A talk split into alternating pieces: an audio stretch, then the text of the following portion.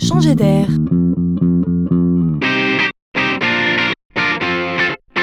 C'est la chronique de Laurent Collen. Les chercheurs qui travaillent sur le fonctionnement du cerveau ont pu identifier quels étaient les jeux éducatifs à privilégier pour éveiller le cerveau de nos petits-enfants. Alors, déjà, on peut apprendre en s'amusant. Ça, c'est une bonne nouvelle. Et c'est même une idée très importante, car quand on gagne un jeu, on est satisfait. Et cela libère de la dopamine et consolide ainsi dans le cerveau le chemin du raisonnement qu'on vient juste d'avoir, comme pour mieux le retrouver la prochaine fois. Donc on apprend mieux. Alors, vous voulez connaître le hit parade des jeux pour les enfants? Alors tenez-vous bien. Les gagnants sont Jacadi, 1, 2, 3 soleil, ni oui ni non. Que des vieux jeux.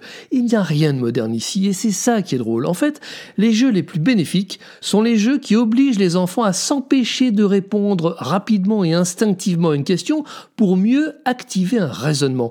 Retenir leur instinct pour élaborer une réponse, c'est la clé. Et les jeux de vidéo, me direz-vous? Eh bien, oui, à partir de 3 ans, mais là aussi, à condition de bien les choisir. Par exemple, cliquer sur des animaux gentils de plus en plus vite et retenir son geste quand on voit un animal méchant. Vous voyez, là aussi, on est dans le même schéma. Pour une fois, la science valide de vieilles pratiques. Le résultat est vraiment intéressant. Quitte à faire jouer nos enfants, autant que cela leur serve vraiment.